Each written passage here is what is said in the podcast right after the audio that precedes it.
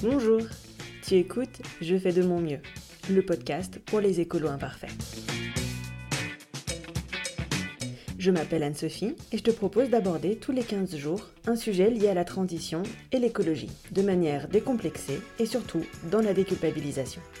Je suis en transition depuis maintenant un peu plus de 15 ans et je ne suis toujours pas parfaite. Et ça va bien, merci.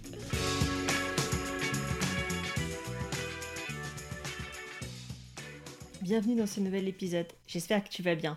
Alors merci à Creatidine et à Solène pour vos commentaires sur Apple Podcast et sur Podcast Addict. Et merci aussi à toutes celles et tous ceux qui m'ont envoyé un petit mot la semaine dernière pour mon anniversaire. Ça me fait toujours très chaud au cœur de lire vos petits mots. Si toi aussi tu veux soutenir le podcast, tu peux le partager à des amis ou à ta famille via les réseaux sociaux ou euh, tout simplement leur en parler. Euh, tu peux laisser aussi un commentaire et des étoiles sur ta plateforme d'écoute. C'est le meilleur moyen pour faire connaître euh, mon travail. Et si tu peux prendre 10 secondes pour le faire, euh, c'est vraiment un super soutien. Et puis tu peux également soutenir le podcast sur la page Tipeee. Je te mets le lien dans la barre de description.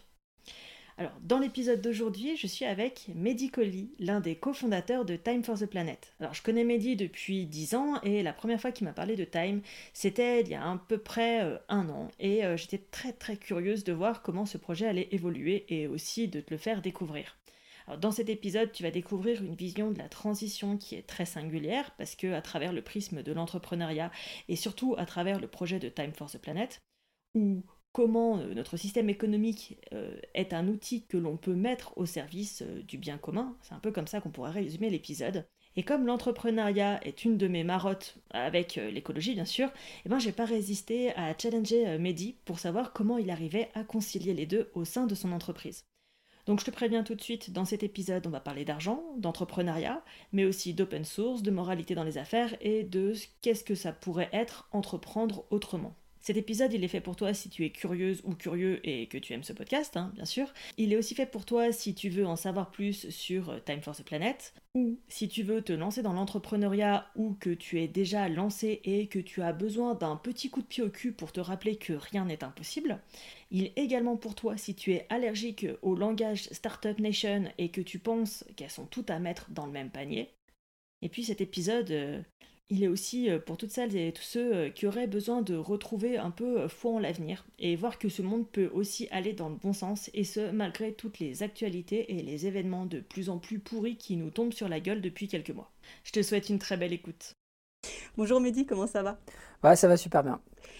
Eh ben Mehdi, est-ce que tu pourrais te présenter à mes auditeurs? Avec plaisir. Donc Mehdi Colli, entrepreneur, j'ai un parcours 100% entrepreneurial pendant la fin de mon master de droit privé qui m'ennuyait au plus haut point, euh, j'ai créé une première entreprise qui s'appelle Vitacolo, qui fait des séjours pour enfants et qui a euh, la caractéristique d'être un social business. C'est-à-dire qu'en gros, chaque année, tous les bénéfices qu'on réalise, on les investit l'année d'après dans une action sociale qui est le départ d'enfants en situation de handicap en colo. Et je me suis rendu compte qu'on pouvait régler un problème qui est quand même assez fondamental, juste parce qu'on a des clients et qu'on gagne de l'argent. c'est là que j'ai découvert en fait la puissance du social business et c'est là que j'ai eu la conviction que une des meilleures façons de régler un problème euh, collectif, que ce soit social ou environnemental, c'était de gagner de l'argent euh, et d'utiliser cet argent pour euh, autre chose que s'acheter une piscine ou une Ferrari. Et ça a été après le moteur de, ma vie depuis là, depuis cette, cette, première expérience, on va dire. Mon projet à la base, c'était avec Nicolas Sabatier, qui est le, un, des cofondateurs de Time, on avait un peu un projet un peu dingue, c'était de, c'était de dire, bah, en fait, on va monter des boîtes, on va les revendre, et avec cet argent, on va monter une sorte de grosse entreprise, industrie à créer des business sociaux. On avait plein de, business models pour faire sortir les, les, gens, par exemple, de la, de la précarité dans la rue, etc. Et en fait, euh, du coup, on a monté ces startup tech pendant 5 ans. Et puis, au bout de 5 ans, on a eu un peu en même temps une sorte de prise de conscience sur la question du changement climatique, puisqu'on n'était pas du tout sensibilisé aux questions environnementales, en fait. C'était pas un point qu'on avait en tête. Moi, j'ai passé quelques mois aux États-Unis pour implanter une de mes boîtes là-bas. Et j'ai eu vachement de temps parce que j'étais sans ma famille.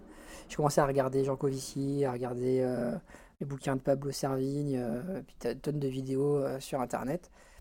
Et là, je me suis dit, en fait ça sert à rien de faire un truc social parce que pour faire du social, faut, faut, encore qu'il y ait des gens. Quoi. Ça m'a fait virer de, de, vision sur ça et ça m'a fait aussi virer de timing parce que je me suis dit en fait, j'étais sur un timing long en me disant peut-être dans 5 ans je vais commencer à pouvoir vendre mes boîtes, peut-être que je vais en tirer 1, 2, 3 millions et avec ça je vais pouvoir créer ma, mon projet euh, social euh, que j'avais de, de long contact avec Nicolas. Puis en fait je l'ai appelé, je lui ai dit écoute, euh, le problème c'est que là le changement climatique en fait c'est quelque chose qu'on sous-estime tous, euh, nous les premiers, qui est prégnant, qui est permanent, qui est à court terme. Donc en fait, euh, faut, qu'on s'y mette tout de suite, faut arrêter d'attendre. Et surtout, même si on récoltait 2-3 millions, euh, qu'est-ce qu'on va faire avec 2-3 millions? On va rien faire avec ça. Il faut, c'est des milliards qu'il faut. Donc il faut s'y mettre tout de suite. Et c'est pas nous qui allons apporter tout l'argent, c'est pas nous qui allons faire tout avec notre petite main. En fait, il faut qu'on crée un mouvement, quoi. Qu'on crée un mouvement par lequel les citoyens décide de s'emparer de la question climatique sur le mode de l'action. C'est-à-dire pas sur le mode de la sensibilisation, de l'éducation, parce que ça c'est déjà en place, c'est très important, mais il y en a déjà plein. Maintenant, il faut agir tout de suite. Et donc, c'est comme ça qu'est né Time for the Planet, avec l'idée, qu'est-ce qu'on peut faire, nous en tant que citoyens, si on se fixe aucune limite, si on se dit que tout est possible, qu'est-ce qu'on peut faire qui permette de faire diminuer les gaz à effet de serre émis chaque année? Parce que c'est ça l'objectif c'est comme ça en fait que c'est que c'est né. J'aime bien l'idée du projet parce que déjà, ton expérience, c'est vraiment je fais de mon mieux, c'est-à-dire que tu es passé de j'y connais pas grand-chose et ça m'intéresse pas vraiment, mais toi, ce qui était toujours important pour toi, c'était le côté social et solidaire, mm. à ok, il se passe quelque chose, maintenant on bouge. Et l'autre chose qui m'intéresse aussi, c'est euh, ce côté de euh, le pouvoir, c'est l'argent. Et ça rejoint un peu toutes les initiatives de boycott avec les consommateurs, mais du coup, c'est euh, euh, t'as le pouvoir, t'as l'argent, donc du coup, fais quelque chose avec ton argent euh, au lieu de sponsoriser des entreprises qui font de la merde. Euh, sponsoriser des entreprises qui veulent faire du bien à tout le monde. C'est exactement ça. C'est super intéressant et j'aime beaucoup cette démarche. Time for the Planet, c'est quoi?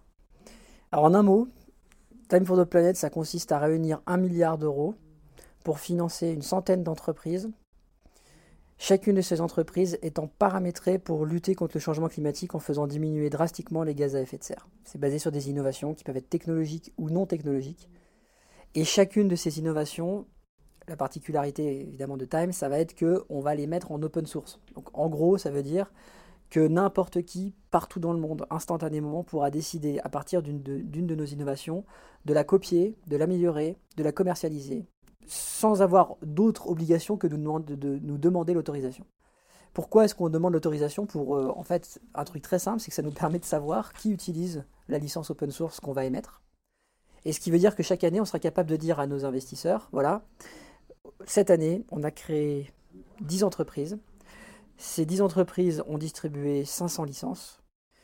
Et les gens qui utilisent ces licences ont une obligation, c'est que chaque année, ils doivent nous dire quel est le taux de gaz à effet de serre, enfin le, nombre de tonnes de gaz à effet de serre que l'innovation a, permis d'économiser. S'ils ne sont pas capables de nous le donner, ils doivent nous donner les infos qui nous permettent à nous de le calculer. Et donc à la fin, nos investisseurs, on va pouvoir leur donner ce pourquoi ils ont investi, c'est-à-dire un retour, mais qui n'est pas un retour financier, qui est un retour pour la planète. Donc habituellement, euh, quand, un investisseur met 10 000, balles dans, dans, un truc, il a un TRI, taux de rendement interne. Et donc, si ce TRI, par exemple, est de 1,1, il va, être capable de calculer qu'en gros, il va avoir 10% de rendement financier sur son investissement. Nous, le TRI, il est nul. C'est-à-dire que je mets 10 000, je récupère 10 000. Mais je les récupère quand même. Donc, ce n'est pas un don. Hein. C'est un investissement. Donc, on est dans l'entrepreneuriat.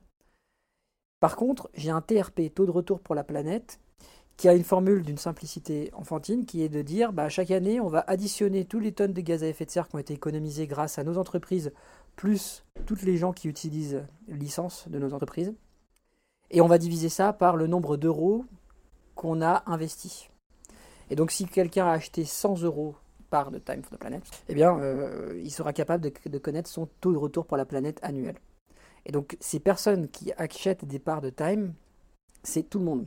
C'est ça aussi une très grosse particularité, c'est que quand on l'a lancé en fait en décembre 2019, donc il y a 7-8 mois, quelque chose comme ça, c'était le premier truc qu'on voulait tester, c'était qui veut acheter des actions d'entreprise sans rendement financier, mais avec un rendement pour la planète. On a fait une conférence et on a fait une vidéo et on a dit voilà, le projet c'est ça, un milliard d'euros sans entreprise, pas de rendement, etc. Juste avec ça, on s'est rendu compte que en l'espace de quelques jours, on a explosé à peu près tout ce qu'on avait imaginé euh, atteindre comme objectif euh, sur plusieurs mois. Un crowdfunding très réussi en général, c'est 15-20 000 euros avec une cinquantaine de participants. À peu près ça, les, les, stats habituels, sur des plateformes, donc sur des plateformes qui exposent à une certaine visibilité. Nous, on a fait 100 plateformes. En l'espace de, de, un mois, on avait déjà plus de 150 actionnaires, plus de 100 000 euros.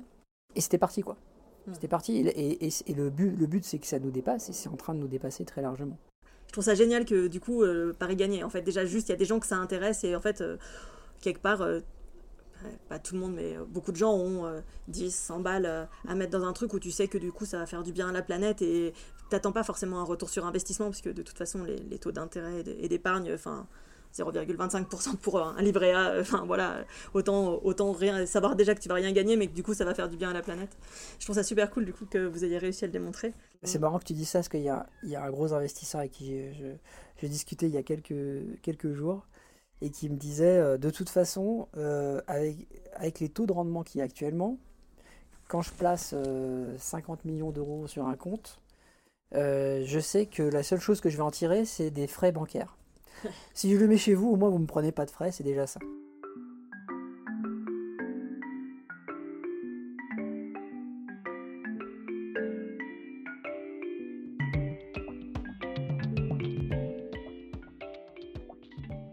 Donc Time, c'est une société où des investisseurs, des particuliers euh, ou des entreprises vont euh, investir de l'argent, euh, non pas pour avoir un rendement économique, mais avoir un rendement pour la planète donc un produit financier. Et euh, dans l'épisode sur euh, la finance verte, euh, les auditeurs ont, vu qu'il existait des, labels pour, les reconnaître. Et est-ce que vous avez envie de vous labelliser sur les labels financiers durables, par exemple? Alors, on n'a pas de label et on n'y connaît rien. la question qui pourrait se poser, c'est pourquoi, pourquoi on n'y connaît rien? Alors déjà, on n'est pas du tout fermé au label. C'est-à-dire que si, quelqu'un m'explique ce que c'est, l'intérêt que ça a, je, serai tout oui et mes associés aussi.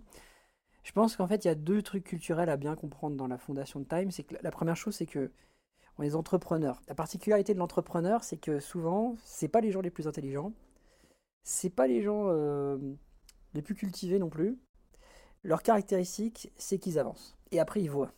Et après, ils pensent. On est tous, les entrepreneurs ont tous plus ou moins cette caractéristique-là, mais si on voulait résumer, c'est quand même j'agis, puis je pense.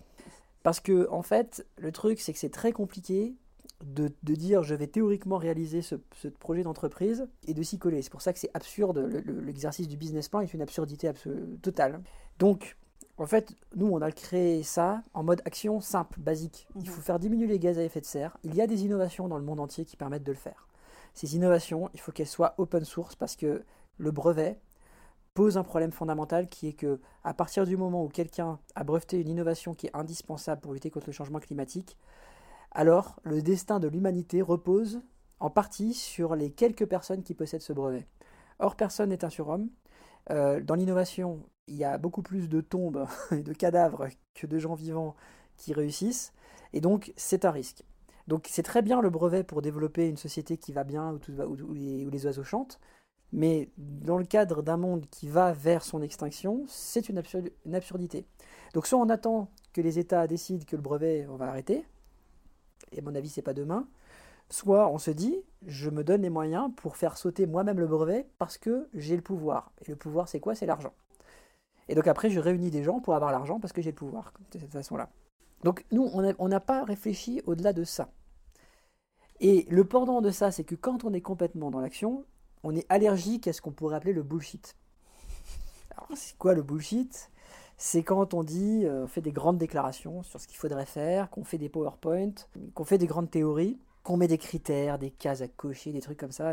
Bref, tout ce qui peut se rapporter à de l'administratif. Alors, ça ne veut pas dire que l'administratif c'est du bullshit, c'est pas ça du tout que je veux dire. Ce que je veux dire, c'est qu'en fait, courir après des labels, des reconnaissances, des médailles, etc., ça éloigne totalement de l'objectif simple qu'on s'est fixé au début. Donc c'est pour ça qu'on n'est pas au courant. Maintenant, ça ne veut pas dire que c'est pas stratégique pour nous de passer par là. C'est-à-dire que ça se trouve, ce serait une, excellente chose pour se déployer.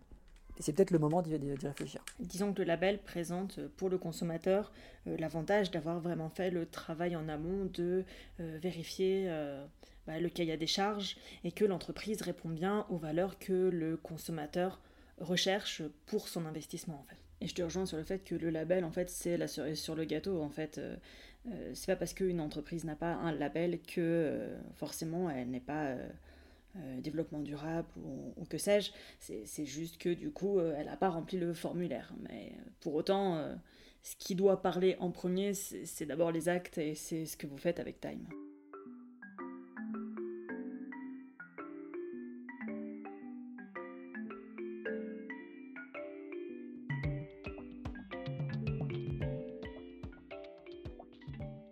Alors, tu as parlé d'open source, c'est une notion qui est très présente dans le milieu de la transition, en fait. C'est un sujet que j'ai évoqué avec des personnes que j'ai interviewées et qui feront bientôt l'objet d'un épisode, et j'ai hâte euh, de les présenter à mes auditeurs. Alors, on va un peu s'attarder sur cette notion d'open source. Parce que souvent, euh, on oppose propriété et open source en fait. C'est complètement faux, parce que c'est pas parce que euh, c'est open source qu'il n'y a pas de propriété. Donc dans Time, c'est bien vous qui possédez l'innovation et la technologie l'innovation, c'est nous qui la possédons. Mhm. Parce qu'on est majoritaire des entreprises dans lesquelles on investit. Nous décidons que cette innovation est open source. Donc ça veut dire qu'on la distribue sous la forme de licence open source. Donc finalement, on, est les propriétaires d'une innovation qui peut être utilisée librement. Ça ne veut pas dire qu'il n'y a pas de propriété intellectuelle, parce que c'est reconnu que c'est cette entreprise-là qui a mis en place cette innovation, qui est à l'origine. Simplement, elle n'interdit pas aux autres de l'utiliser de l'améliorer et de la commercialiser. Oui, ça c'est le droit de parentalité, enfin le, droit de paternité par rapport à l'idée. Mais du coup, par contre, il y a bien le droit de la propriété, mais financièrement, il n'est pas... Alors financièrement, la plupart du temps, les licences sont libres. Il peut y avoir des cas où c'est c'est pas le cas. Dans ce cas-là, un libre, ça ne veut pas dire gratuit forcément. mais du coup, la question, du coup, vous, c'est ça peut être gratuit ou non gratuit. Exactement, c'est ça. En tout cas, c'est licence libre. Ok mais c'est intéressant parce que du coup, tu, tu, te dis, mais ok, comment ça tourne financièrement, tout ça? Enfin, je veux dire, à part les investisseurs, du coup, après, euh, c'est pas parce que tu as du capital que forcément. Enfin, à un moment. Euh, oui, alors, et puis un peu. Les gens, ils le euh, dépensent, enfin, le capital, donc il faut bien qu'ils. Enfin, faut bien ramener de l'argent aussi, oui, du coup. Il y a des grosses confusions, en fait. C'est-à-dire qu'effectivement, déjà, beaucoup de gens font la confusion entre libre et, gratuit, etc. Mais même si c'est gratuit, ça n'empêche pas qu'on peut avoir un modèle économique qui permet de gagner de l'argent. En fait, on a rédigé un, un dossier complet sur les, les modalités de, de modèle économique en open source, on peut gagner énormément d'argent avec quelque chose qui est en open source. Ce n'est C'est pas du tout un problème. Donc, euh, et c'est bien l'objectif, c'est-à-dire que pour pouvoir rendre l'argent à nos actionnaires, il faut bien que nos boîtes rapportent des sous. Parfois, certaines boîtes vont mourir, mais si elles meurent, mais qu'elles ont permis à plein d'autres de se créer, c'est pas grave. On a atteint notre objectif euh, de taux de retour pour la planète. Mais on a aussi un taux de rendement minimum à apporter, qui est le fait de rendre aux actionnaires le montant qu'ils ont mis. Donc on, est 100% entrepreneuriat, on n'est pas dans le don. On ne veut pas que l'argent qu'on lève, ce soit euh, en perte économique. On veut que ce soit en création de valeur. Et comment tu fais ça? Alors comment on fait ça bah, On va prendre un, exemple de modèle économique. Voilà, ouais, mais c'est ça. Prends-moi un exemple. L'argent rentre bien d'une manière ou d'une autre. Et faire de l'argent, je le répète, ce n'est pas ça. L'important, c'est qu'est-ce que tu fais avec cet argent et comment tu fais cet argent. On n'est plus sur quelque chose à la limite du capitalisme vert, ou en tout cas, on est dans quelque chose de transitoire. Et donc, dans ce transitoire qui pourrait exister, du coup, Time for the Planet peut être une belle alternative. Ouais, je, je, vais vous donner un exemple vraiment pour les, pour les auditeurs qui soit le plus parlant possible. Une des innovations dans lesquelles on peut investir, je dis on peut parce qu'on n'a pas encore choisi exactement lesquels, mais c'est des choses qui sont sous nos radars. Euh, c'est la captation du CO2 à la sortie des cheminées des usines. C'est-à-dire qu'en gros, l'usine va émettre du CO2, on va mettre un dispositif qui va capter ce CO2 et qui va l'enfouir dans euh, le sol, de façon sécurisée pour pas qu'il puisse euh, repartir dans l'atmosphère. Donc ce dispositif-là, on pourrait le commercialiser par exemple de deux façons. La première, ce serait la façon sous brevet, donc j'ai un brevet, et je vais euh, faire payer des licences d'utilisation aux gens à chaque fois euh, que euh, quelqu'un me commande mon dispositif de captation. Mais je peux aussi le faire différemment. Le problème, en fait, si, je, veux absolument distribuer moi-même mon produit, c'est que je vais avoir besoin de créer une chaîne d'industrialisation. C'est-à-dire que je vais devoir créer mes capteurs de CO2 à la chaîne. Ça va me coûter des millions, des dizaines de millions d'euros pour faire ça. Donc il faut que j'investisse des dizaines de millions pour que moi, toute seule, avec mes petits bras, je puisse venir équiper euh, des industries. Donc au bout de 10 ans, si j'ai vraiment été très très très fort, que vraiment tout s'est très bien passé, j'aurais peut-être euh, équipé 2% des usines du monde. Ce serait déjà très bien. Mais les chances déjà que j'arrive à faire ces 2% sont, sont, quasi inexistantes. Mhm. Dans l'open source, je vais voir les choses complètement différemment. Je vais dire, je vais créer une belle PME, je vais investir beaucoup moins. Parce que ce que je vais faire, c'est que je vais donner à tout le monde la recette qui permet de créer ces innovations, mais moi, je vais me positionner comme une société de conseil. Et je vais aller voir des très très très grosses entreprises qui ont euh, des, des usines partout dans le monde, imaginons par exemple Lafarge, et je vais leur dire voilà, moi, je vous vendre mes services pour vous accompagner à mettre en place cette innovation. On va dire, imaginons Vika, puisque du coup, Vika a mis le ciment en licence libre. Donc, prenons un exemple de licence libre et, restons dans la licence libre. Alors, c'est une très, très bonne, effectivement, très bonne remarque. Et d'ailleurs, nous sommes en contact avec, euh, avec Vika. Alors, euh, je mets en place ces dispositifs de captation et euh, j'accompagne, en fait, avec des ingénieurs à la mise en œuvre de ça. Ce qui veut dire que je vends du temps d'être humain au lieu de vendre un service qui m'aura coûté énormément d'argent. Et donc, avec une PME de 20, 30, 40 personnes, je vais peut-être pouvoir permettre l'équipement de 10, 15, 20, 50% du marché.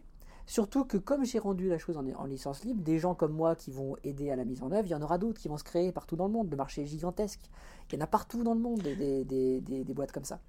Et plus il y en aura, plus ce sera facile de vendre. Parce qu'en fait, quand on crée un marché au lieu de créer juste une entreprise, parce que c'est ce qu'on fait, on crée un marché en fait, au lieu de juste une boîte, on rend la dynamique du secteur beaucoup plus forte parce que quand l'un a commencé à capter son CO2 et qu'il commence à se la péter en disant regardez, nous on, a, on, est, euh, on est neutre carbone euh, parce qu'on capte tout notre CO2, les autres ont envie de le faire aussi. Et donc ça laisse la place pour tout le monde. Donc si je résume, toi ta PME en fait, elle, développent le marché. Donc on a bien un secteur commercial puisque c'est eux qui développent le marché, euh, ils vont chercher les clients, etc. Par contre, c'est l'entreprise elle-même qui implante la technologie au sein d'elle-même. C'est pas toi qui va, qui c'est qui construit le capteur. Bah, par exemple, bah, c'est probablement eux qui vont construire le capteur. C'est nous, on va, on va savoir où sont les matières premières et les conseiller pour les acheter, etc. On va leur, expliquer comment est-ce qu'on fait pour bien assembler. On va venir sur place pour voir s'il y a des choses à adapter à cet endroit-là. Mm. Nous, on va, on va mener uniquement une activité de RD. Et comme on aura vu justement plein d'endroits où ça se passe, on aura plein de retours qui nous permettront d'être en avance là-dessus. Chaque année, on ira les voir en disant voilà, on a amélioré le dispositif, vous pouvez faire ça, ça, ça et ça. Et donc, on a un business qui n'est pas du tout compliqué à monter, qui est juste une société de service la plus simple, mais qui a un impact carbone qui est largement supérieur à celui qui aura absolument voulu créer son truc avec son brevet en disant c'est à moi et je veux que personne d'autre y touche. Hum. Ok, j'arrive à voir. Super intéressant. Donc moins de risques et, plus, et plus de retour sur investissement, puisque en fait, en mettant peut-être 3, 4, 5 millions d'investissement au lieu de 50 millions, pour pouvoir rendre l'argent à mes actionnaires, j'ai juste besoin que cette boîte-là me rapporte au moins 5 millions si c'est 5 millions que j'ai mis, peut-être un peu plus pour compenser des pertes que je puisse avoir eu à côté. Disons 10 millions.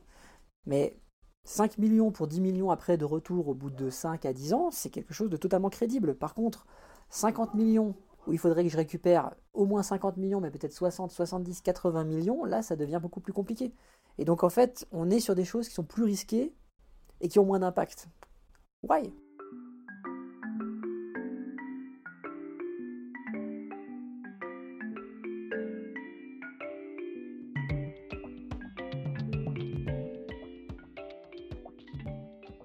Les critères pour rentrer chez vous, c'est quoi Que tu m'as dit bilan carbone. Est-ce que vous prenez en compte des critères beaucoup plus généraux, genre la gouvernance C'est quoi Si je viens comme je veux, j'ai une idée, j'ai un projet, je viens chez toi pour présenter un projet, ça, se passe comment contrairement Il y a un process de sélection, effectivement. Que on nous envoie euh, l'info sur le site, pardon, que euh, on a un projet qu'on voudrait faire financer par Time. À partir de là, nous, on le reçoit et on va avoir un comité scientifique qui va examiner un premier point qui est l'impact carbone de cette innovation si elle était développée dans le monde entier. Mhm. Donc déjà, il y a des critères de base. Il ne faut pas que ce soit un truc qui est régional, c'est-à-dire qui peut marcher que dans un endroit. Il faut que ça puisse marcher partout, que ça puisse avoir un impact mondial. Et deux, il faut qu'il y ait un modèle économique possible. Donc, le comité scientifique va pas trop se pencher sur le côté modèle économique, mais va se pencher sur l'impact carbone et sur les effets rebonds prévisibles. Donc s'il y a un effet rebond prévisible fort, ça peut nous inciter à ne pas investir dans, cette entreprise-là. C'est-à-dire en gros, l'idée c'est que des fois, quand on a un gain très fort qui est fait sur, euh, l'efficacité énergétique, par exemple, on peut avoir un effet rebond très fort d'un autre côté. Donc on va étudier ça et essayer d'imaginer cet effet rebond. Alors l'effet rebond, ça serait un effet néfaste en fait, hein, sur un autre critère. Le truc, que... truc un peu tarte à la crème, c'est de dire si par exemple ma, voiture euh, consomme beaucoup moins d'essence euh, parce qu'on a amélioré le moteur, peut-être qu'au final je vais avoir tendance à faire plus de kilomètres, à rouler plus vite et que du coup, ben, au final je vais consommer pareil que ce que j'aurais consommé au départ. Ouais. C'est ça l'idée. Donc on, étudie ce problème-là pour essayer de limiter l'effet rebond. Ce qui veut dire qu'il faut qu'en fait les gains soient absolument énormes pour que même en cas d'effet rebond, on, ait quand même un vrai gain. quoi. Une fois que le comité scientifique a dit OK, on va regarder la côté business. Et donc là, pas de business plan, interdit. On va tester dans les conditions réelles le fonctionnement de l'idée. Donc c'est-à-dire que on va faire comme si le produit existait et on va le vendre sur Internet si c'est du, si c'est du B2C, donc c'est-à-dire que si, les clients c'est des personnes physiques, des particuliers. Et par contre, si c'est du B2B, euh, ce sera des rendez-vous commerciaux qu'on va essayer d'obtenir. Et il faut savoir que tu peux vendre des produits qui n'existent pas de façon massive. Je l'ai déjà fait dans plein de domaines, plein de gens l'ont fait. Il y a des gens qui ont réussi à vendre des, camions à hydrogène à 100 000 ou 200 000 dollars l'unité à l'appel sur la base de plans ou mhm. juste d'une idée. Donc ça, ça, c'est quelque chose qu'on peut tester. Oui, après, euh, c'est aussi la vente euh, des investissements, des appartements. Euh, tu sais, en... oui, l'appartement n'existe pas. Enfin, donc du coup, tu t'achètes un appartement sur papier. c'est voilà. Prenons, prenons, prenons des exemples un peu plus terre à terre et un peu moins millionnesques. Effectivement, non, c'est un très bon exemple, effectivement. Mais c'est le cas dans tous les domaines. On peut toujours faire ça. Donc on fait ça parce qu'en fait, c'est la seule façon de savoir si un business peut fonctionner. Il n'existe pas d'autre façon. C'est-à-dire que même une étude de marché, vous allez prendre 500 personnes dans la rue, vous allez leur demander est-ce que, est que vous achèteriez, machin, etc. Le conditionnel, c'est la mort. Oui, Mehdi, il est dans l'action. C'est tu testes, tu testes, tu testes. C'est la base de tous les entrepreneurs, ce que je suis incapable de faire personnellement, et que je devrais pour mon business à moi. C'est la seule façon. Oui, oui, je sais bien. C'est ce qu'on répète à tous, et du coup, tu le prouves que c'est. Mais moi, je vais, je vais, te donner un exemple personnel de ça. C'est que la, la, seule fois où j'ai fait une étude de marché, c'est quand j'ai créé ma première boîte et que je ne, je ne connaissais rien à entrepreneuriat. Et j'ai payé euh, une étude de marché d'une nana qui a appelé 1000 grands-parents parce que je voulais faire une colo où les enfants partiraient avec leurs grands-parents ensemble en, séjour. Et ce qui est assez incroyable, c'est que dans cette étude de marché, les grands-parents, les parents, les enfants, tout le monde voulait partir sur cette colo. Et ben on n'a quasiment jamais réussi à la faire partir. Elle est partie quatre fois en 10 ans parce que la réalité, une fois qu'on passe dans la pratique du truc, il y a plein de freins que les gens ne peuvent pas imaginer au moment où ils disent oui, ça m'intéresse. Et souvent, ils disent oui, c'est une excellente idée. Alors, pas pour moi, parce que moi, j'ai ça, ça, ça, mais pour les autres, c'est génial. Et donc, à la fin, la réalité, c'est qu'un truc qui était censé être le, un business florissant euh, n'est que quelque chose qui, fait de la pub, qui fait plaisir, mais qui ne rapporte pas d'argent. Ah mais le c'est génial, mais de toute façon tu sais déjà que c'est pourri d'avance parce que, enfin si pas moi, mais en fait euh, moi je suis comme tout le monde, donc il n'y a pas de raison que plus un autre euh, qu'autre chose. Quoi. Donc la seule façon, c'est est-ce que les gens ont sorti leur carte bancaire ou pas. Mm, mm. Donc une fois que tu as vendu ce projet sur papier, toi tu sais que tu as des futurs contrats possibles et ensuite il reste plus qu'à faire l'innovation qui va avec. Euh, c'est ça. Donc là, à ce, stade-là, on va lancer la création de la boîte. Mhm. Et on va avoir un troisième test, qui est le test de l'équipe. Parce que souvent, on dit le plus important c'est l'équipe. Tous les fonds d'investissement disent le plus important c'est l'équipe, mais comment ils jugent l'équipe? Bah, Ils vous voient 3-4 fois autour d'une discussion où pendant 15 minutes on va parler euh, du business. Pendant 50 minutes, euh, on va se tourner autour. Pendant 10 euh, heures, on va parler de pognon et de clause. C'est pas comme ça qu'on peut savoir si une équipe entrepreneuriale peut fonctionner. On est obligé d'aller plus loin. Donc nous, notre parti pris, c'est de dire on crée la boîte. Pour l'instant, on met qu'une petite somme, 200, 300 000 euros, pendant 3-4 mois. Et nous, on va bosser avec eux.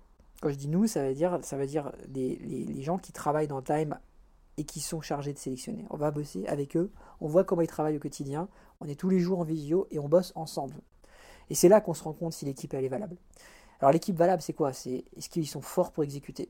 Est-ce qu'ils sont focus sur l'exécution? Est-ce qu'ils s'entendent bien?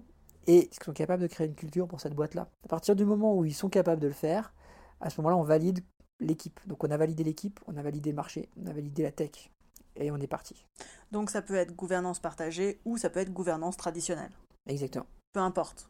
Pas de critères du coup de, gouvernance type. En fait, l'important c'est que ça marche, que tout le monde se sente bien et, que, et, que, ça roule. C'est ça. Alors, comme on est très focus nous-mêmes, notre but c'est de lutter contre les gaz à effet de serre.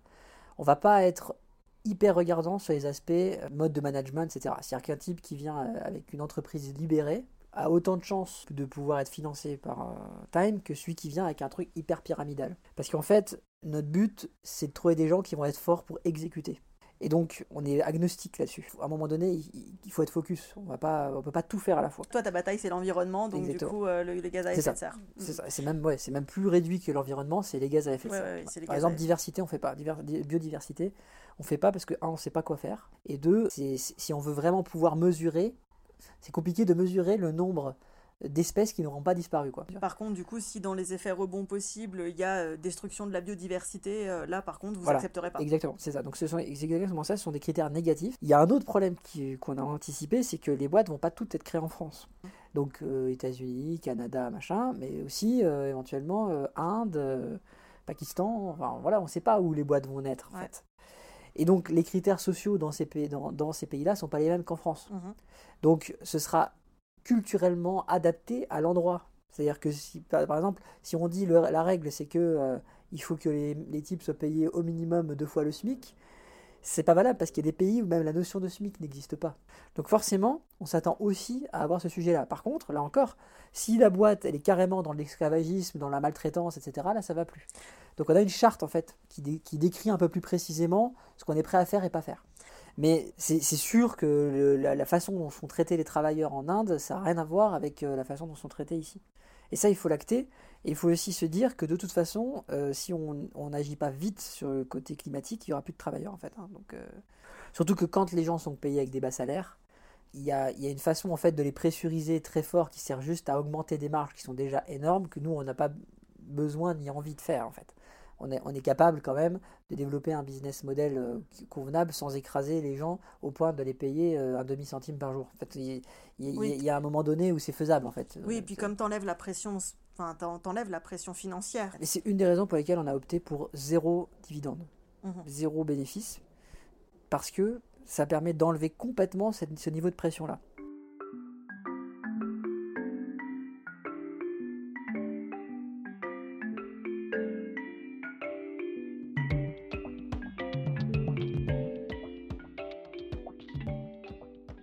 Qu'est-ce que tu penses du capitalisme vert?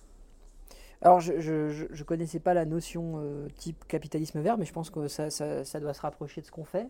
L'idée, c'est que, enfin, nous, en tout cas, ce qui est dans notre ADN, c'est de dire le système est tel qu'il est.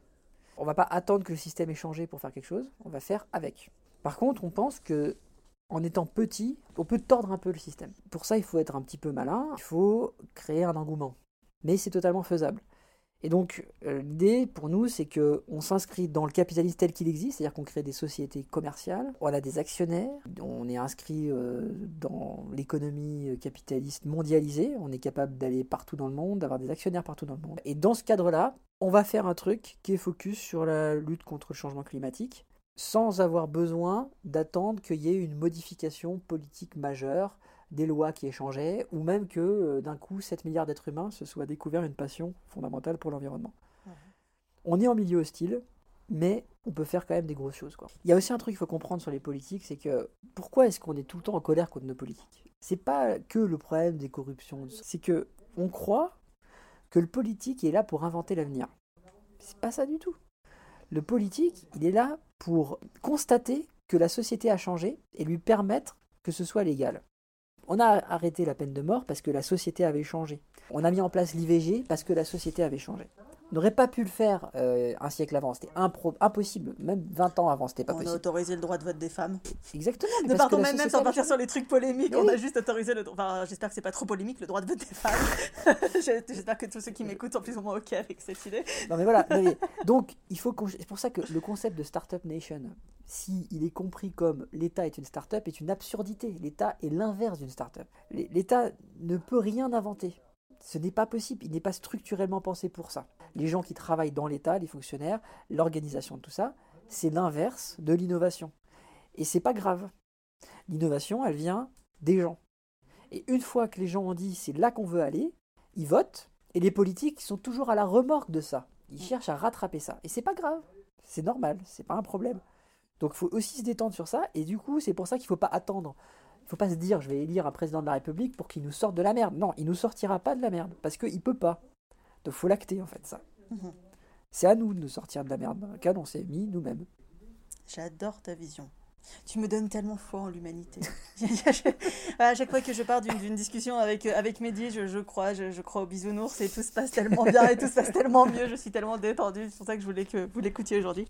On va revenir sur la moralité dans les affaires. Avec Time, tu es donc sur quelque chose de transitoire entre bah, aujourd'hui, puisque tu joues les règles du jeu de notre société, et puis euh, demain, parce que bah, tu pousses en même temps pour faire bouger les lignes et faire avancer la société. En fait, euh, vous montrez que si on veut, ben, on peut entreprendre autrement, et même avec les contraintes actuelles. Vous avez une façon assez particulière de vous positionner par rapport euh, bah, à cette moralité et à ces questions éthiques qui sont souvent au cœur de, des projets de la transition. Et je dirais que c'est peut-être parce que justement tu n'as pas toute cette culture de la transition, tu baignes pas dedans depuis des années, c'est assez récent pour toi, mais par contre tu es vraiment imprégné de cette culture entrepreneuriale. Et je trouve ça super intéressant parce que du coup c'est peut-être pour ça que tu peux euh, euh, adopter cette approche euh, assez particulière et qu'on n'a pas du tout l'habitude de, voir dans, les milieux de la transition justement. Je pense que le, le point fondamental c'est qu'on n'est pas en train de vouloir dire aux gens ce que toi tu fais c'est bien et ce que toi tu fais c'est pas bien. C'est-à-dire que si euh, Total veut acheter des parts de Time for the Planet, il n'y a pas de problème pour que Total achète des parts de Time for the Planet. Parce qu'on n'est pas là en train de dire il y a les méchants et les gentils. Dans l'absolu, tout le monde est méchant. Mais tout le monde est gentil aussi. C'est-à-dire que c'est systémique. Moi, si j'étais patron de Total, je ferais ce que fait le patron de Total. Parce que ce serait mon rôle. On joue tous des rôles. Tout le monde joue des rôles. Simplement, après, il y a est-ce que j'ai envie de jouer ce rôle ou pas? Mais ça, c'est lié aussi à, mon éducation, ma culture, où je suis venu, où je suis passé, ce que j'ai vu, ce que j'ai pas vu. Donc il euh, y, a ce côté non moraliste, parce que tourné vers l'action. Et l'autre point, c'est qu'on refuse complètement de prédire l'avenir. C'est-à-dire que la collapsologie, donc l'étude de l'effondrement, a joué un gros rôle dans le fait de me faire passer à l'action. Mais je n'ai jamais adhéré à l'idée que l'effondrement était acté, parce que je pense que personne, mais absolument personne, ne peut prédire l'avenir. Ça n'est jamais arrivé qu'un type se lève un matin en disant ça sera comme ça, que ça se passe comme ça. Ça n'arrive jamais. Mhm. Et donc, ça ne sert à rien de vouloir se projeter dans l'avenir. Ce qui compte, c'est de le construire, en fait, cet avenir. Peut-être que ça s'effondrera, peut-être que ça s'effondrera pas, peut-être que ça s'effondrera sur 1000 ans, peut-être que ça s'effondrera sur 5 ans. On n'en a aucune idée. Donc, on arrête avec ça et on se focus sur l'avenir. Et aussi, l'autre truc, c'est d'arrêter de s'engueuler sur des querelles de clochers. Par exemple, le nombre de, de gens qui sont à fond sur la question de ce qu'on va faire la planète et qui passent leur temps à s'engueuler pour savoir s'il faut du nucléaire ou pas de nucléaire, c'est terrible. Donc nous, en fait, ce qu'on se dit, c'est juste, ok, de toute façon, même si on, réalisait le max de ce qu'on peut faire d'un point de vue financier, on ne pourra pas faire de nucléaire, en fait. Parce que le nucléaire, c'est un truc, c'est obligatoirement des États, c'est des, des dizaines de milliards. Donc on s'en fout, on ne peut pas agir sur ça. Donc arrêtons de, de nous prendre la tête, savoir s'il en faut ou pas, ça ce n'est pas de notre ressort. Donc on s'en occupe pas. Tu le truc? Oui, oui, oui, non, mais je trouve ça très intéressant comme position. Ça veut dire, enfin, si on résume, ça fait un, je prends le pognon où il est et peu importe d'où il vient. Et c'est ok pour moi. L'important c'est que je réussisse mon objectif. Et tant que mon objectif il est bien, du coup, bah, je regarde pas forcément d'où vient mon argent. L'important c'est que j'ai de l'argent qui rentre. Si je suis capable de ne pas être en position de dépendance. Et ça, c'est ce qu'on a assuré avec notre gouvernance. C'est très intéressant. Et euh, se concentrer sur qu'est-ce qu'on a en commun et qu'est-ce qu'on veut faire, et non pas sur ce qui nous divise pour pouvoir avancer, chose que je suis incapable de faire euh, sur certains, sur certains trucs. Donc je, je te, j'admire les gens qui sont capables de faire ça. Et que du coup, au moins, vous, vous avancez. Et du coup, c'est, c'est, vachement plus important puisque vous avez des résultats. Et de se dire, ok, de toute façon, ça sert à rien qu'on se prenne la tête sur une question morale, puisque de toute façon, on ne sera jamais concerné par ça. À la limite, on se reposera la question le jour où on sera concerné par ça. Quoi. Et d'ailleurs, l'autre exemple typique, c'est décroissance, croissance. Il y a ceux qui veulent de la décroissance et ceux qui veulent de la croissance. Mais ni les uns ni les autres n'ont la main sur ça. Qui est-ce qui un jour va se lever et va dire maintenant, même le président de la République, il décide pas ça. Il décide pas, on va faire de la croissance. Les mecs veulent faire de la croissance, ils en font pas de toute façon. Donc euh, c'est pas la question. C'est tellement complexe comme système. Donc arrêtons. Et en plus, si tu regardes, les deux posent problème. La décroissance pose des problèmes qui peuvent t'amener à l'effondrement encore plus vite que la croissance. Et la croissance t'amène visiblement dans un mur. Y a la croissance verte, apparemment, c'est pas possible, etc. Donc arrêtons. Arrêtons. On verra bien ce qui va se passer. On a l'opportunité là maintenant de réduire les gaz à effet de serre avec des innovations, que tech ou pas. Ça suffira probablement pas. Mais en tout cas, si ça on le fait pas, c'est sûr que le mur on va se le prendre sévère. Donc de toute façon, il faut le faire. Donc faisons-le. Le reste va suivre. Il y a des trucs que les gens ne perçoivent pas, c'est aussi la rapidité avec laquelle quand même l'esprit des gens change. C'est-à-dire qu'on est tout le temps en train de se focaliser sur les trucs qui vont pas, mais moi je suis bluffé par la façon dont l'humanité évolue, parce que tu regardes, il y a, il y a un siècle, euh, tu prends, euh, tu sais, euh, les, calligraphies de comment les gens imaginaient l'avenir. C'était les voitures volantes et c'était que des trucs, tu sais, avec des, avec des usines avec de la fumée. parce que c'était le symbole de l'industrie et, de l'avenir. Aujourd'hui, tu prends ce que c'est que l'imagination de la ville d'avenir, il n'y a plus un gramme de CO2 dans, cette, dans ce truc-là. Mais ça, c'est pas rien. Ça veut dire que la façon dont, l'humanité s'imagine et donc se construit, maintenant, dans la tête, elle est sans CO2. Ça, c'est un, switch qui est fondamental.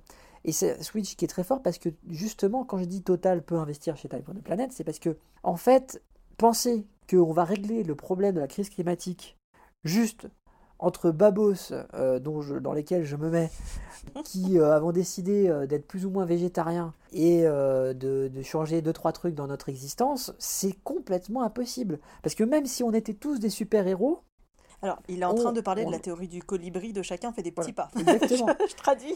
C'est-à-dire que même si on va au bout de ce truc que j'adore, hein, qui est fondamental, moi je me suis mis des contraintes de malade, si, si, on, si on est tous des super-héros, on fera 20% du problème. Il y a 80%, c'est notre mode de production des biens et des services. Donc, si on s'attaque pas à ça, il n'y a rien qui va se passer. Tu vois. C'est ça. Ah oui, non, mais enfin, on l'a, je l'ai déjà répété plusieurs fois dans Je fais de mon mieux. Hein, c'est que la théorie des colibris, c'est super bien, c'est super important pour te donner une impression de contrôle au quotidien et te réapproprier à ça, surtout si tu as une phobie de la collapsologie, comme moi je peux l'avoir. Enfin, de toute façon, Mehdi, t'es la seule personne en lisant des trucs de collapsologie qui a réussi à réagir de, de, la façon dont tu l'as fait. Je suis très contente, mais c'est vrai que c'est, c'est pas vraiment comme ça que réagissent généralement les gens. Généralement, les gens terminent en PLS dans un coin. non, mais. Ah, j'ai commencé comme ça aussi, mais ça a duré que quelques jours. Après, tu fais une belle crise d'éco-anxiété. Du coup, tu écoutes mon épisode 2 pour savoir comment t'en sors. Et, du coup, voilà, Mehdi, il a cette étape. Et du coup, il est passé directement à vas-y, je, je construis l'avenir. Et donc, du coup, comme je le répétais dans Je fais de mon mieux, c'est que, enfin, voilà, ces petits gestes, ils sont ultra importants. Et, et c'est énorme parce que du coup, plus on fera chacun des petits gestes, et voilà, enfin, ça met dans une dynamique, etc. N'empêche que le plus gros du job, c'est euh, la notion, c'est les politiques qui peuvent le faire, c'est euh, des actions collectives. Et donc là, du coup, c'est une très belle action collective avec Time for the Planet. Euh, c'est assez, assez intéressant parce qu'en plus, elle est différente de ce qu'on a l'habitude. D'habitude, on va avoir des associations, on va avoir des mouvements politiques, on va avoir des grèves, des syndicats, des manifestations, de tout ce que tu veux. Là, on est OK, on prend le pognon, quoi. On prend le pognon et par une action collective autour du pognon, on a une solution maintenant, ce qui est super intéressant. C'est ça.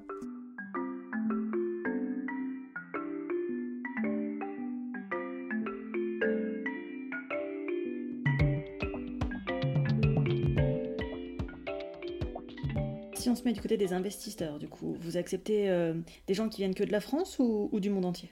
Du monde entier, on a déjà des investisseurs dans, du monde entier. Ok. 2500 actionnaires différents, des sociétés, des fonds d'investissement. Alors après, dans les gens un peu, un peu connus, on a commencé à tirer la pelote du foot, pour ceux qui aiment bien ça. Oui, parce que Mehdi est un passionné de football, en tout cas depuis que je le connais, euh, voilà, il fait une bonne dizaine d'années. C'est ça, donc par hasard, je suis arrivé dans ce monde-là. Alors, je rappelle que je suis à Lyon à l'heure actuelle, et donc à Lyon, on a un, un club de foot qui est un peu réputé. Euh, un petit peu, un petit peu. Un, tout petit peu. Un petit peu réputé. Surtout ces derniers temps. Surtout, voilà. Et euh, ok, donc du coup, le foot. Voilà, donc Jean-Michel Aulas, justement, le président de l'Olympique lyonnais, a été un des premiers à investir chez Time for the Planet. Et en fait, au-delà d'être quelqu'un de très connu dans le foot, c'est surtout un entrepreneur à très grand succès en fait, qui a créé euh, notamment Cégide, qui est très connu dans le domaine des logiciels. Comptable Comptable, exactement. Avec des clients dans le monde entier, euh, qu'il a revendu euh, il y a quelques années. Et donc c'est un de nos premiers actionnaires.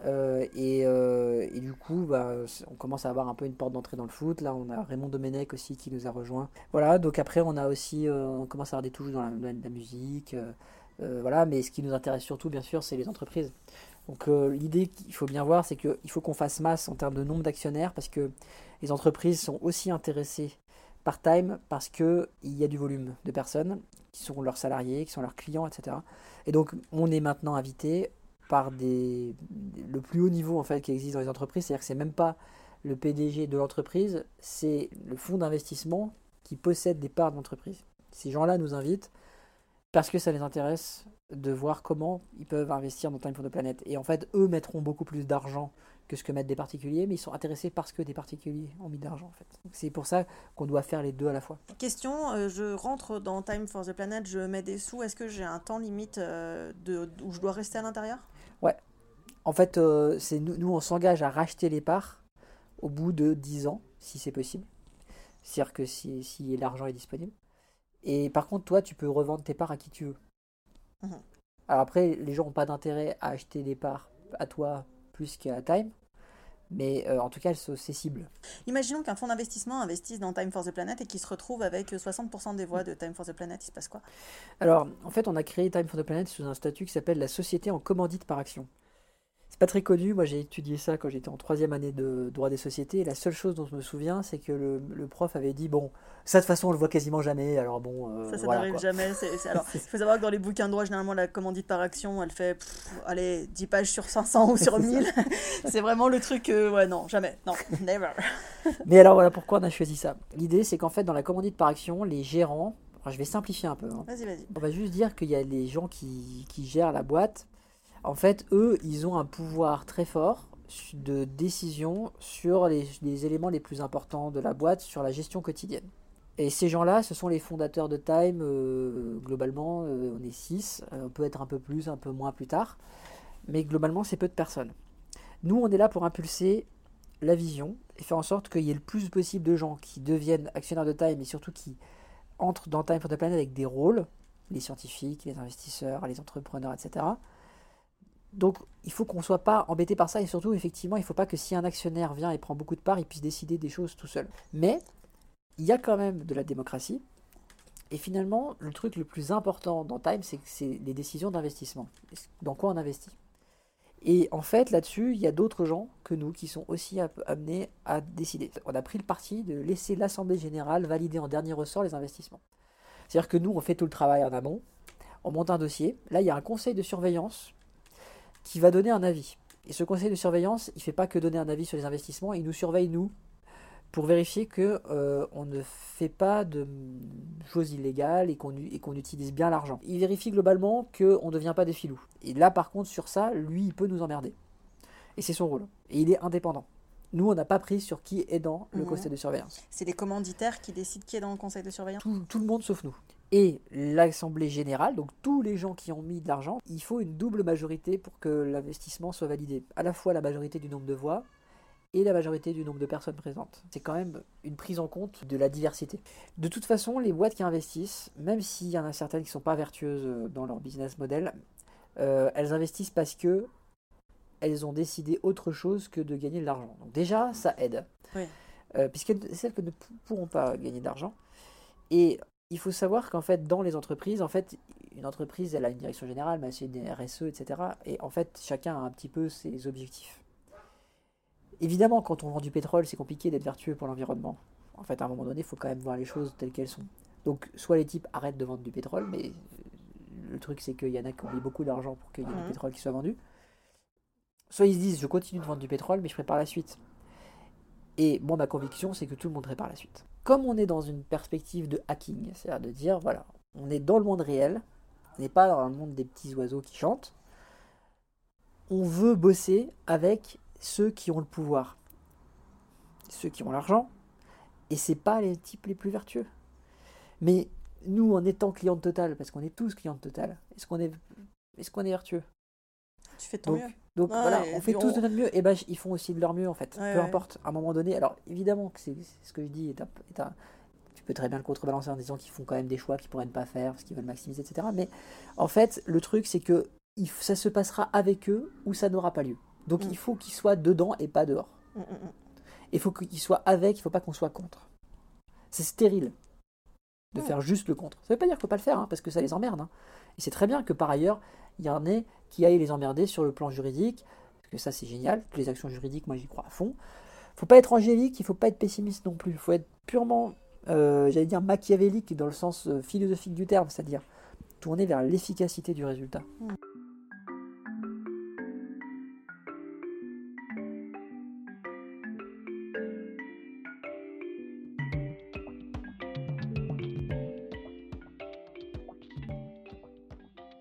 Dans Time for the Planet C'est quoi le calendrier? Alors, on a un calendrier en termes d'action, mais pas de date, parce que comme on ne prédit pas l'avenir, on, met, on a arrêté de mettre des dates. Ça, sur les dates que j'en suis à six créations d'entreprise et que ça ne m'est jamais arrivé une seule fois qu'un truc que j'avais prévu de faire se fasse à la date à laquelle j'avais prévu. Et ça m'est quasiment jamais arrivé d'ailleurs qu'un truc que j'avais prévu de faire, je le fasse. Hein. Donc, euh, de, toute façon, euh, j'ai arrêté avec ça. Donc, en gros, l'idée, c'est qu'on a trois phases. La première phase, c'est on lève de l'argent. Deuxième phase, c'est cet argent sert à créer des, entreprises basées sur des innovations. Pourquoi on a besoin de l'argent avant? Parce que quand on va voir des scientifiques qui ont une super innovation dans les mains, ils ont euh, plein d'investisseurs qui sont devant eux à genoux en mode est-ce que tu veux bien prendre notre argent? Si c'est pas le cas, ça veut dire qu'a priori c'est pas l'innovation du siècle. Donc nous, il faut qu'on vienne à minima avec de l'argent. En plus de cet argent, on vient avec euh, une histoire dans laquelle on va les faire rentrer. Et on nous contacte pour ça. Et on ne peut pas venir qu'avec une histoire. À un moment donné, il va falloir du pognon, il hein, faut être clair. Donc c'est pour ça que d'abord on lève l'argent, deuxièmement on investit dans les boîtes, et troisièmement on, les... on sort des boîtes euh, avec un taux de retour pour la planète. Donc là on est dans la phase 1. Mhm. Il nous faut 5 millions pour créer les trois premières boîtes. Est-ce que ces 5 millions on les a dans 6 mois, dans un an, dans 2 ans? J'en ai aucune idée. Mais euh, ce que je vois c'est que pour l'instant tout va quand même euh, plus vite que ce que j'aurais imaginé. Là, on est à 600 000 euros et, on est dans le top 10 de l'histoire des crowdfunding européens sans plateforme. Les seuls à avoir fait sans plateforme. Puis bah après sur le reste de nos actions, elles sont toutes tournées vers le fait effectivement de faire grossir, de faire de participer.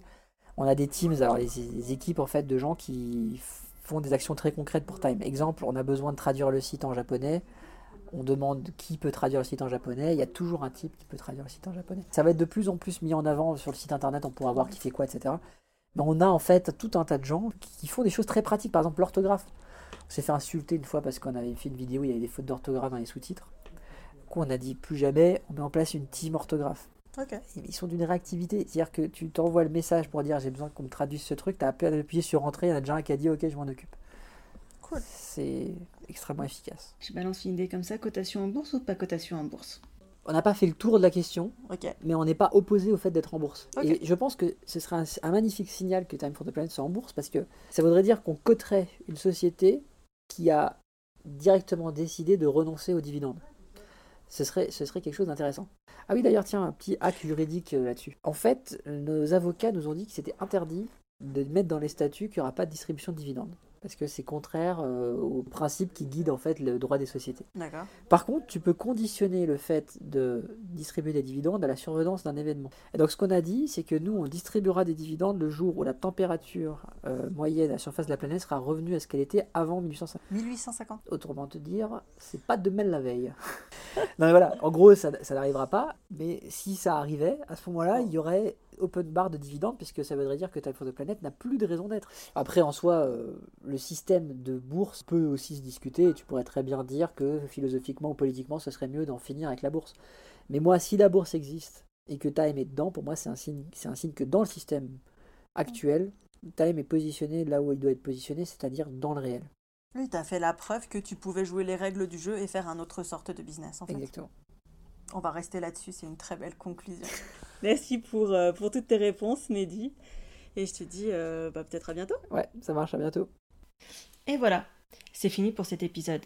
J'espère que ce format un peu différent t'a plu. Je voulais te montrer une autre vision de la transition et d'un monde autrement, à travers un projet cette fois-ci. Tu as le lien du site internet de Time for the Planet dans la description de l'épisode.